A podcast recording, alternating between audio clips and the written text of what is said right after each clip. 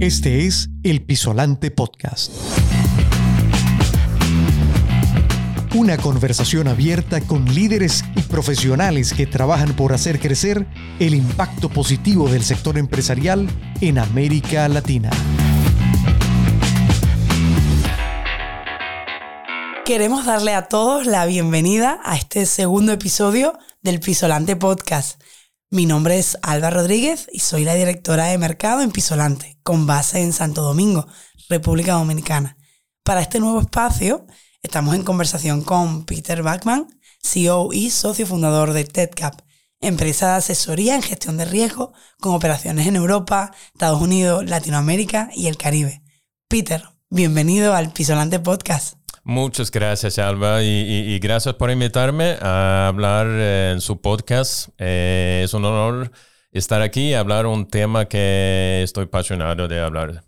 Vamos a conversar sobre preguntas de actualidad, contexto, visión que nos permita hablar de tendencias, de realidades y de desafíos del mundo empresarial, ¿no? donde nuestros servicios son relevantes.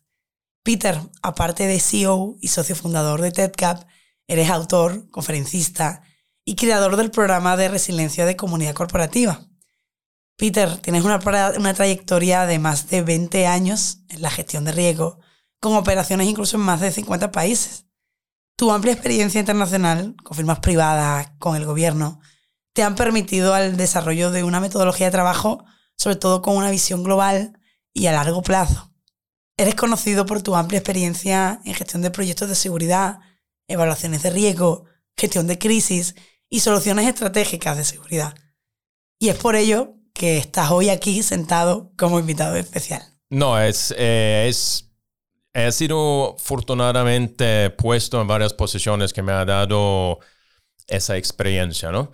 Eh, con mucho trabajo, eh, siempre seguir educándose, estudiando y, poner su conocimiento en prueba. Eh, de verdad es la, forma de, crecer, porque es una cosa leer un libro y tener una teoría, pero hasta que tú has puesto esa teoría en práctico, eh, tú no sabes realmente si funciona. Y, yo he tenido muchas oportunidades de ponerlo en prueba, entonces, por lo cual eh, mi experiencia ha sido muy amplia.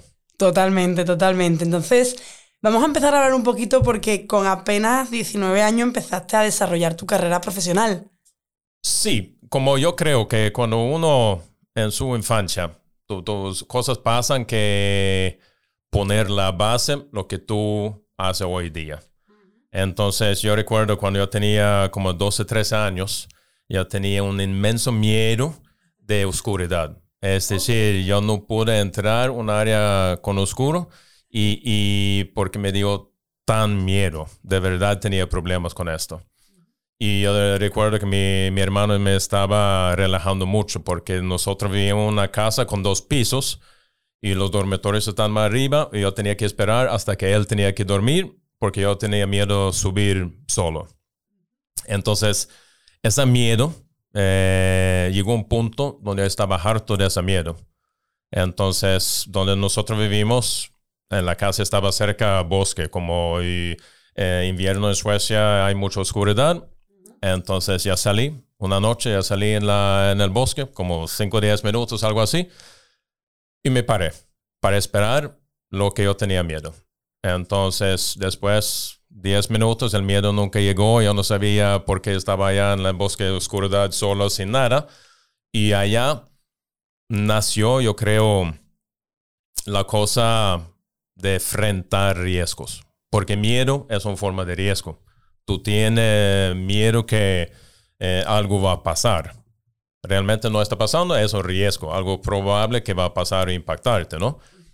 Y eso yo creo, desde entonces, yo comencé a enfrentar todo lo que yo tenía miedo o, o temor a hacer. Y eso yo creo fue un base porque yo estoy donde estoy ahora. Que por lo tanto siempre supiste que tu gran pasión entonces era la gestión del riesgo. Bueno, en esa, luego yo hice mi servicio militar y después del servicio militar yo entré al sector privado. Y, y allá yo comencé, mi primer trabajo fue lo que ustedes ven eh, eh, en los parqueos Watchman. De verdad, en construcción estaba en turno noche. Y bueno, yo tenía aspiración. Yo quería ser, tú sabes, lo más alto, un jefe de seguridad en una empresa grande, así. Eso yo siempre tenía mi visión. Pero el camino allá es largo y no tenía definido. Y uno tiene que tomar paso por paso, hacer un buen trabajo, subir el nivel, asumir más responsabilidad, seguir haciendo un buen trabajo y así tú estás escalando. Entonces, ese fue como, como inició mi carrera. Pero fíjate qué interesante, porque eh, el miedo efectivamente es una forma de, riesgo, como tú lo indicas, pero tú lograste enfrentarte a ese miedo eh, y superarlo para poder seguir avanzando con esa visión que tú tenías y, con ese enfoque. Qué interesante. Entonces, hablar de, de gestión de riesgos parece ser una temática pues muy amplia, ¿no? ¿Qué entiendes tú, Peter, por gestión de riesgo? Bueno, primero tenemos que ir a algunos pasos atrás para definir primero qué es el riesgo. Perfecto. Muchas veces lo confunde con amenaza. Okay. Son diferentes. La amenaza es el fuente que provoca, que inicia el riesgo, el fuente, ¿no? El riesgo para, hay mil diferentes definiciones que es el riesgo, pero para facilitarlo, para simplificar la definición un poco, es la incertidumbre que ocurre un evento que pueda impactarte o a tu negocio negativo o positivo. Muchas personas solo ven riesgo como algo negativo, pero tú tienes que contemplar en un nivel profesional el riesgo de oportunidad también, porque estamos hablando sobre estratégicas de negocio. Entonces, allá tú tienes la, la, parte negativa, eh, obvio, tiene que ver con disrupción de operación o daños de equipos, ese tipo de cosas que te puede impactar negativamente, sea financiero o, eh, eh, reputacional o, legal, cosa que puede afectarte negativo, ¿no? Y luego tenemos la parte de oportunidad, es decir, donde tú vas a invertir tal vez en una empresa donde tú quieres que los dinero, tu, tu, tu, valor va a crecer. Es un riesgo, no es seguro que va a crecer. Entonces, la diferencia es la parte negativa. Tú no estás iniciándolo. Es decir, normalmente viene de fuera, de viene la amenaza, está provocando algo que tú no controlas necesariamente. El riesgo positivo, el riesgo de oportunidad, tú es la persona que está iniciándolo. Está más calculada, tú tienes el control hasta que tú lo arrancas, decimos así. Entonces, eso es qué es el riesgo. Bien. Ahora bien, para gestionar un riesgo, Correcto. para volver al punto inicial, el riesgo tiene que ser algo para gestionar. Los riesgos existen eh, de verdad en todo, todo el mundo, en todos los lugares. Pero si es un riesgo donde tú debes poner recursos para gestionar, es otra cuestión. Y para facilitarlo un poco, voy a simplificar eso también. Perfecto. Yo voy a mencionar dos extremos. Tomamos un extremo que es bajo riesgo, que no es un riesgo. Decimos, si tú vas a cruzar la calle, por ejemplo. Bueno, cuando tú cruzas la calle, tú estás mirando a la derecha, por ejemplo, y tú mirando, si no viene un vehículo, tú lo cruzas. El riesgo existe. Puede ser que un vehículo viene, te choca o tú resbala y te, te, te, te choca la cabeza cuando tú caes. Entonces, el riesgo existe, pero la forma como tú actúas está como si fuera en tu DNA. Tú, es como tú haces. Tú siempre tú cruzas esa calle, tú miras, no viene el vehículo, tú cruzas. Tú no necesitas una estrategia como gestionar este riesgo. Por otro extremo, imagínate, por ejemplo, yo estoy aquí. Yo voy a poner una bomba en tu pierna allá que tiene un reloj que dice que va a explotar en 10 segundos. ¿Qué tú haces? Bueno, tú lo, tú lo tiras a otro Totalmente salgo corriendo. Exacto, sale Tú no estás pensando, déjame ver si hay una buena estrategia como yo puedo mitigar ese impacto. Porque es un facto, es, no es una probabilidad.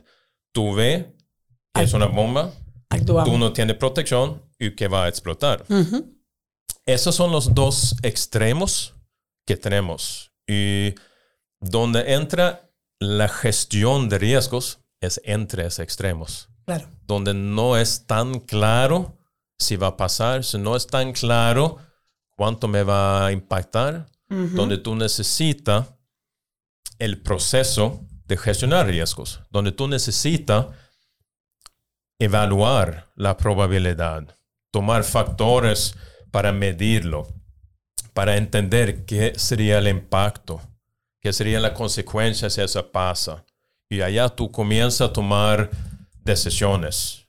Porque al fin, gestionar riesgos, para simplificarlo, como hice con los riesgos, es una decisión o acción tomada que es calculada e informada, que para mitigar el impacto negativo o maximar la oportunidad.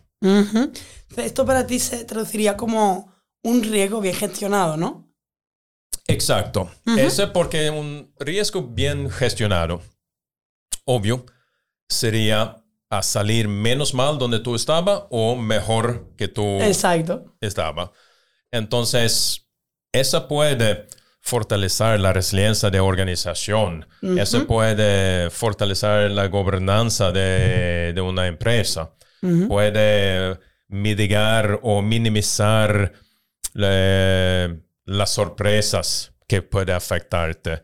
Eso puede fortalecer una cultura en la empresa. Hay muchos beneficios Exacto. para implementar gestión de riesgos en todas áreas de la organización con todas decisiones. Algunas requieren más involucración, como ah, tú tienes que tener un análisis más profundo, ¿no? Otra no necesita tanto, pero tú debes tener el proceso en el mente cuando tú lo haces. Esos son beneficios que, que, no es tan conocido entre emprendedores y, empresas. Claro, porque al fin y al cabo, o sea, nos estamos dando cuenta que gestionamos riesgo en el día a día, todos los días. O sea, y que realmente eh, ese proceso de evaluarlo, de medirlo, de ver sus impactos y ver sus consecuencias, es parte pues, de, esta, de esta gestión, ¿no? Efectivamente. Y, Peter, eh, has desarrollado programas, pues, eh, para empresas en Europa, en Estados Unidos, en Latinoamérica, incluso aquí en, en, el Caribe, ¿no?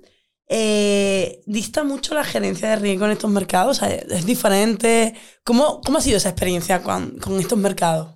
Bueno, eh, allá de nuevo, como gestionar riesgos no se mide por país así.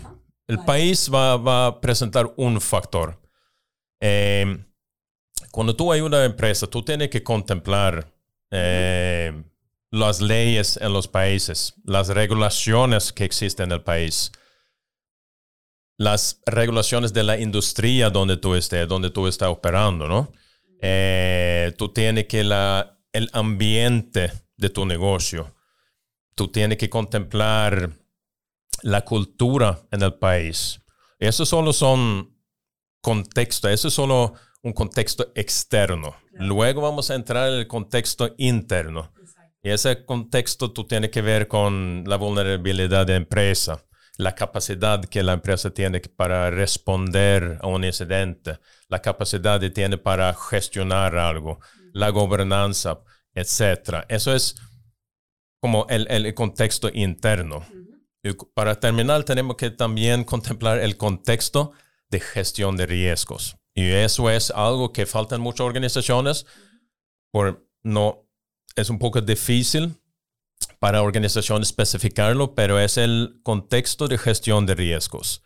Es decir, la tolerancia que tú tienes, el apetito, la agresividad.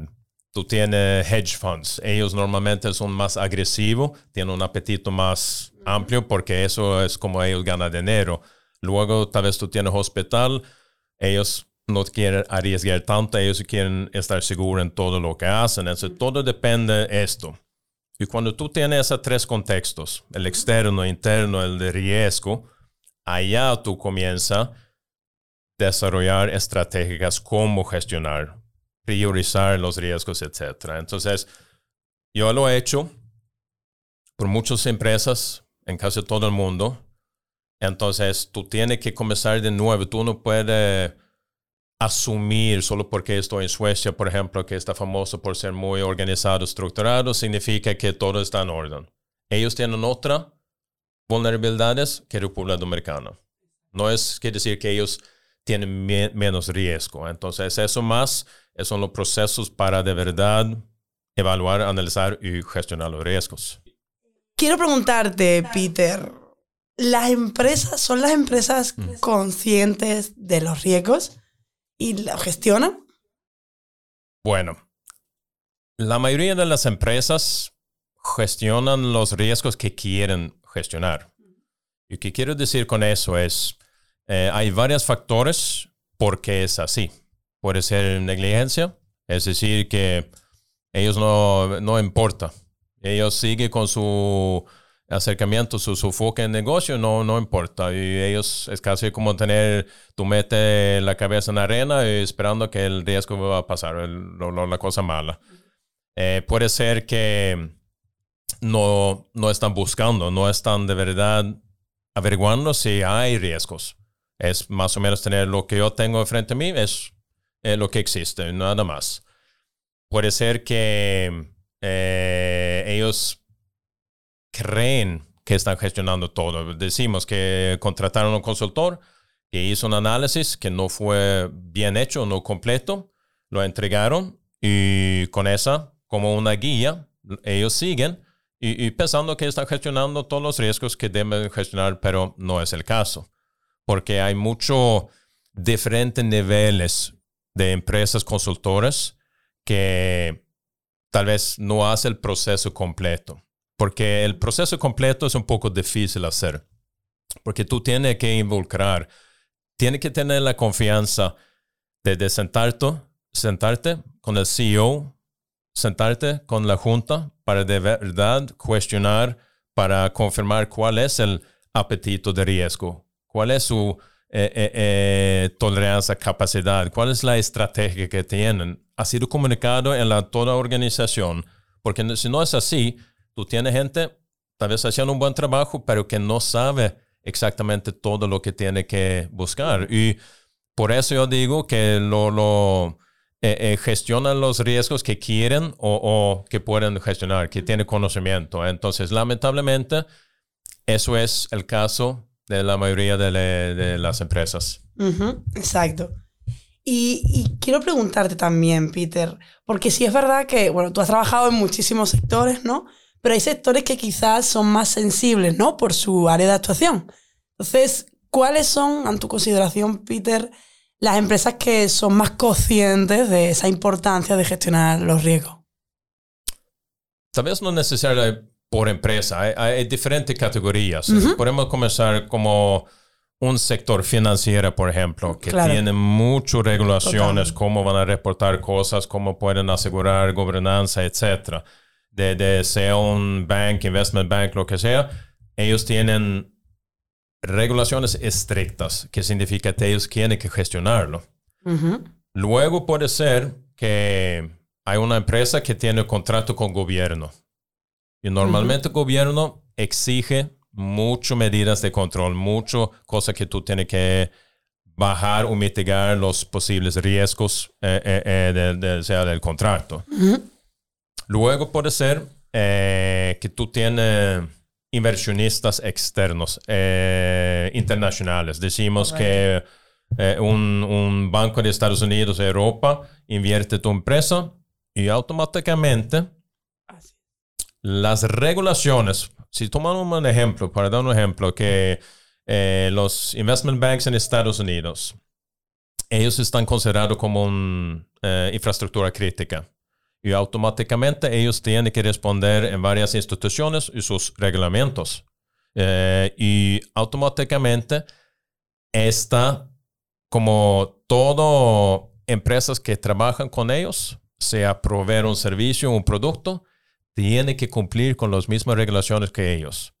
Y es algo que no ha sido bien entendido. Y muchas empresas que yo estoy ayudando ahora tienen ese problema que cuando nosotros estamos revisando el contrato, cuando yo pide los contratos con esas empresas para ver que ellos tienen la cláusula, allá aparecen varias cosas que por palabras se ve simple, como tú tienes que garantizar la privacidad de información según Graham Leach eh, como una regulación, ¿no? Eh, automáticamente cuando tú abres esa palabra, cuando tú estás como eh, abriéndolo para entender lo que contempla, hay un montón de trabajo y requerimientos que tú tienes que cumplir. Y allá puede ser también un, un tipo de empresa que está gestionando riesgos bien por inversiones externas. efectivamente. Fíjate que, que, yo he estado estos días investigando un poquito y veo que, por ejemplo, eh, los riesgos medioambientales, por ejemplo, dominan sobre todo el tema del informe de riesgos globales del 2022 que lanzó ahora el Fondo Económico Mundial. Y tanto a corto como a largo plazo, ¿no? Entonces, sí es verdad que, por ejemplo, hablando ahora así de riesgos, me parece que, por ejemplo, los riesgos que con el cambio climático que suponen eh, representan pues la mayoría de las preocupaciones de, muchas empresas, ¿no? Pero yo, yo, tengo aquí una, una, pregunta también, porque entiendo que también se ha venido creando regulaciones en el ámbito de la ciberseguridad, por ejemplo. ¿Cómo impacta eh, estas nuevas normativas en, en las empresas? Bueno, esa es es un, un, tema muy complejo que voy a intentar eh, eh, eh, facilitar el entendimiento.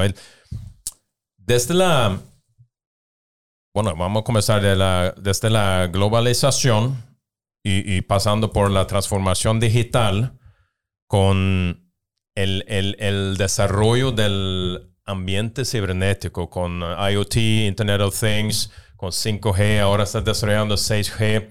Eso ha presentado un ambiente de negocio completamente diferente como era antes. Y el paisaje cibernético, está, la evolución de esto mm. va más rápido que nosotros podemos entenderlo y controlarlo. Es decir, esas regulaciones son que normalmente eh, eh, se presenta después un ataque o después un incidente que vieron que aquí hay una vulnerabilidad que tenemos que eh, proteger o, mitigar. Entonces, esa parte de ciberseguridad ha sido muy como un, un área que está creciendo, fortaleciéndose, especialmente con las infraestructuras críticas, especialmente con contratos entre negocios para asegurar eh, eh, eh, un cierto nivel de ciberseguridad. Porque tú tienes que comenzar a mirar en el horizonte. Tú tienes que ser, comenzar mirar las amenazas que va a no venir mañana, pero el día después. y allá tú tienes que contemplar el impacto de 5G, mm. por ejemplo. Yo no creo que todo empresas entiendan las posibilidades que se presenta. Y eso se llama, con palabras fáciles, es interconectar todo. Es decir, allá tú vas a poder gestionar y, eh, eh, eh, alinear todo, ¿no? Entonces, eso va a presentar muchos riesgos que no sabemos hoy, que no entendemos hoy. Pero eso tú tienes que preparar tu organización para enfrentar. Entonces, esas regulaciones nos ayudan más más es para proteger el Estado, proteger el gobierno, proteger las empresas que tú tienes un negocio, pero debe funcionar como una indicación lo que viene. Y así tú tienes que preparar tu negocio también. No, y totalmente, porque fíjate que tú lo has dicho y mejor no lo podía haber explicado. Vivimos en un mundo globalizado y con la globalización los riesgos no solo que están en nuestros mercados ni en nuestra zona de actuación, los riesgos ahora ya son globales porque nos pueden afectar cualquier punto, ¿no? Y efectivamente con esta cuarta revolución industrial, yo creo que, y, comentándolo con muchos de nuestros clientes o comentándolo con, con colegas del sector, tienen mucho miedo a, los ataques cibernéticos, por ejemplo, que es totalmente válido, ¿no? Y con esto de la web 3.0 y todo ello, ¿no? Pero siguiendo un poquito con, con las preguntas, recientemente con el COVID, que lo hemos comentado antes, y, una guerra en nación, pudiéramos pensar que estos son riesgos imposibles de prever, ¿no? O sea, ¿quién se hubiera imaginado con lo de Ucrania, el COVID, ¿no? Pero ¿es realmente esto así o ha cambiado la forma de aproximarnos y gestionar los riesgos? No es así. Es de verdad fácil. Eh, eh, pandemia hemos tenido en el mundo antes. Guerra hemos tenido en el mundo antes. Entonces no es algo nuevo que llegó que no entendemos. Y el acercamiento de TEDCAP, como nosotros utilizamos eh, con nuestros clientes, es enfocar más el impacto y consecuencia que el, la amenaza per se. La amenaza siempre va a ser involucrada en el proceso, pero decimos como un ejemplo, si tú tienes una empresa, tú compras materia prima de China y tú tienes que llevar eh, a República Dominicana para producir algo, luego tú vas a venderlo eh, eh, con un cliente que tú has escrito un contrato en Estados Unidos, por ejemplo. Solo esa cadena de suministro es un poco complejo, ¿no? Y, y hay varias cosas que puede pasar que va a tener el mismo impacto. Es decir, tú no vas a recibir tu materia prima. Puede ser que hay un embargo en China, puede ser el barco no llega, puede ser varias cosas porque tú no recibes tu materia prima. Y eso te va a impactar porque tú no puedes producir. Entonces, la solución está allá, es buscar como plan B un otro proveedor. O sea, por ejemplo, solo para dar un ejemplo, Brasil, ¿no? Ok, es mi plan B si es algo más internacional, bueno, tú debes tener un plan que, un plan C, tal vez donde tú tienes clientes, tú buscas un competidor y tú haces un acuerdo con ellos que en caso de los peores escenarios, yo voy a comprar productos para ti y yo no voy a tener ganancia, pero por lo menos voy a cumplir mi contrato. Porque si yo no cumple con el contrato de mi cliente en Estados Unidos, yo voy a pagar la multa. No solo no puede vender el producto, pero yo voy a pagar también.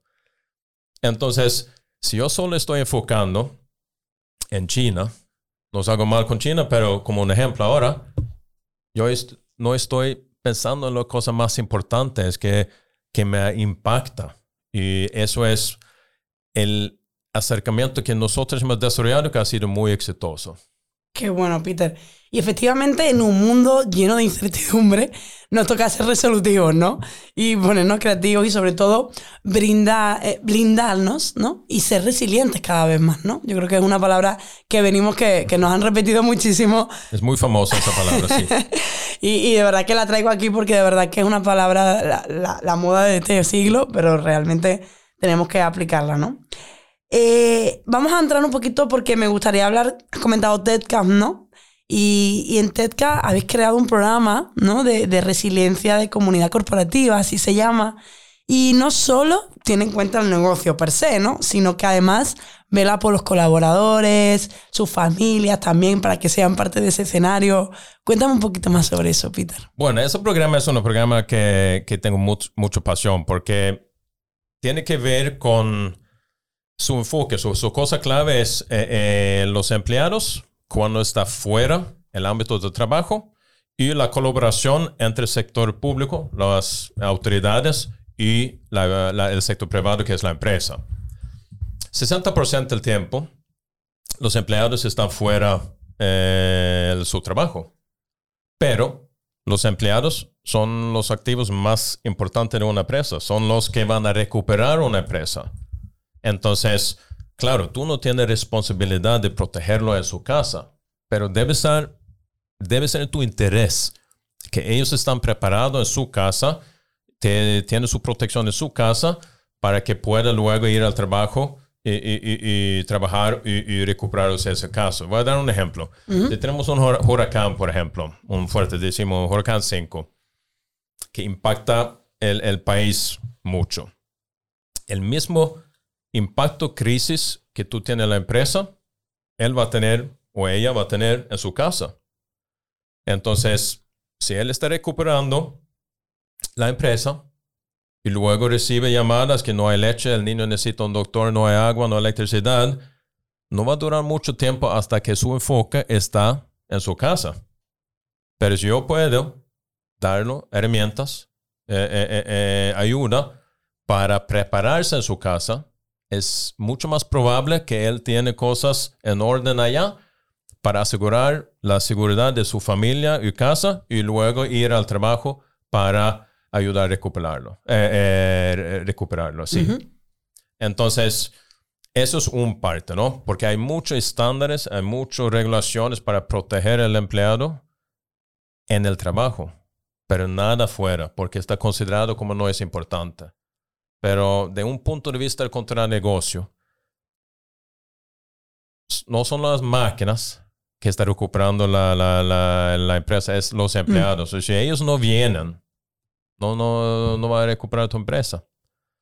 La segunda parte de eso es la colaboración entre las autoridades y, servicios de emergencia del gobierno.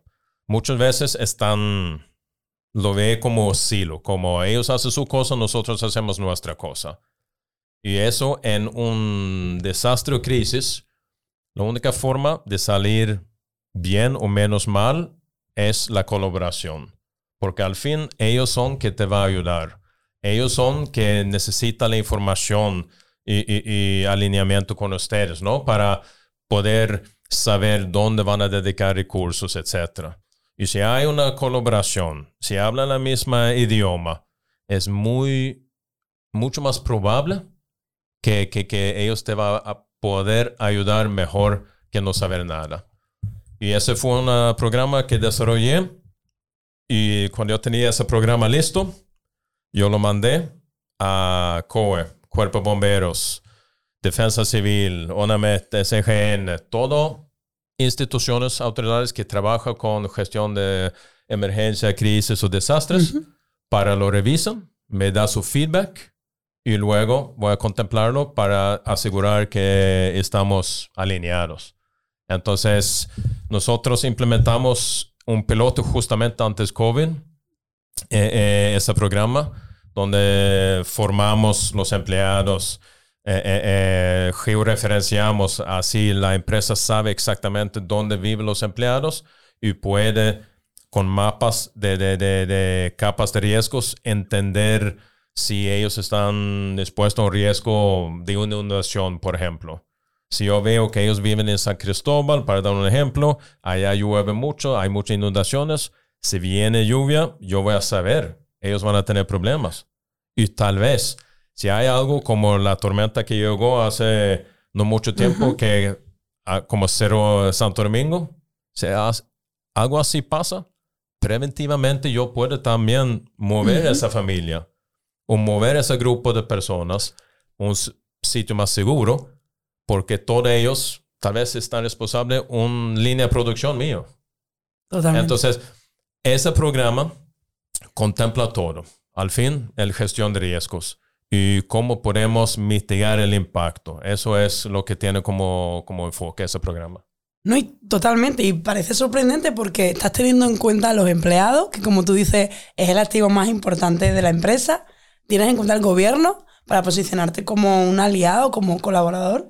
Y además estás evaluándolo con instituciones de gran calibre para que te lo aprueben, por así decirlo, lo verificas para mí es un programa 360. O sea, lo estás teniendo todo en cuenta y con los distintos escenarios. Qué bueno, Peter.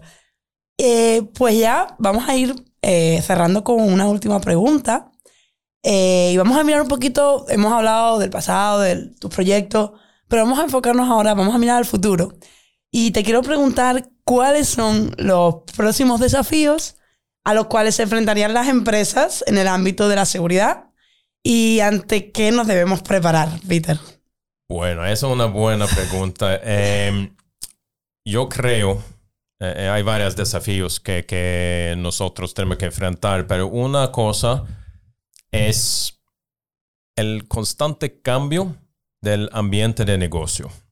Y lo que quiero decir es, antes las cosas no cambiaron tanto. Y como hemos mencionado eh, antes en ese podcast, es que Em, con nuevas regulaciones, con la transformación digital, etc. Esos factores ha creado un nuevo ambiente de trabajo.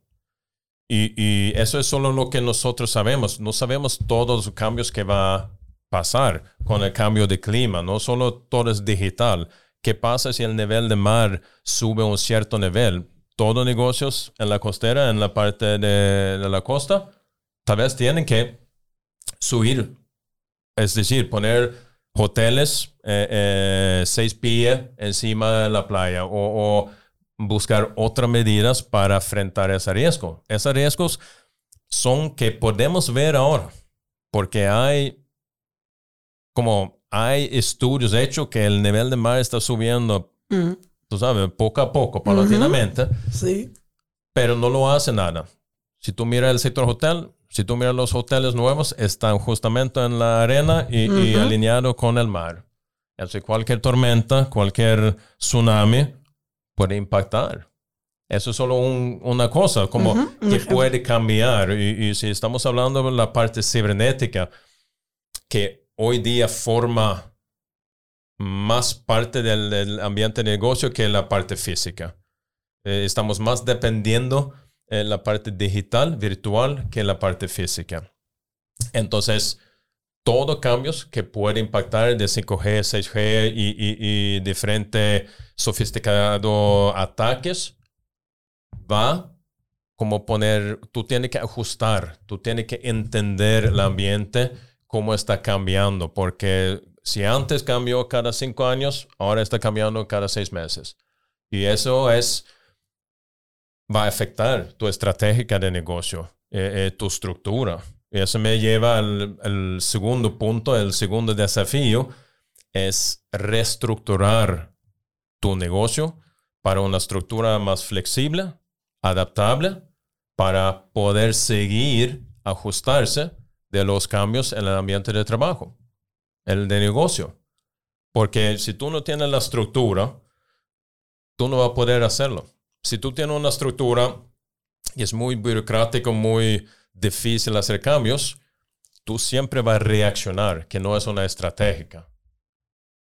La tercera, el tercer desafío, yo creo, es la dependencia de tecnología, dependencia del, del parte virtual, que nosotros dependemos tanto y eso nos hace muy vulnerables.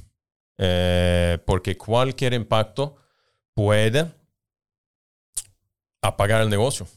literalmente apagar el negocio. Yo he tenido clientes, yo recuerdo cuando eh, WhatsApp estaba, eh, yo creo, apagado por casi un día o si no fue más.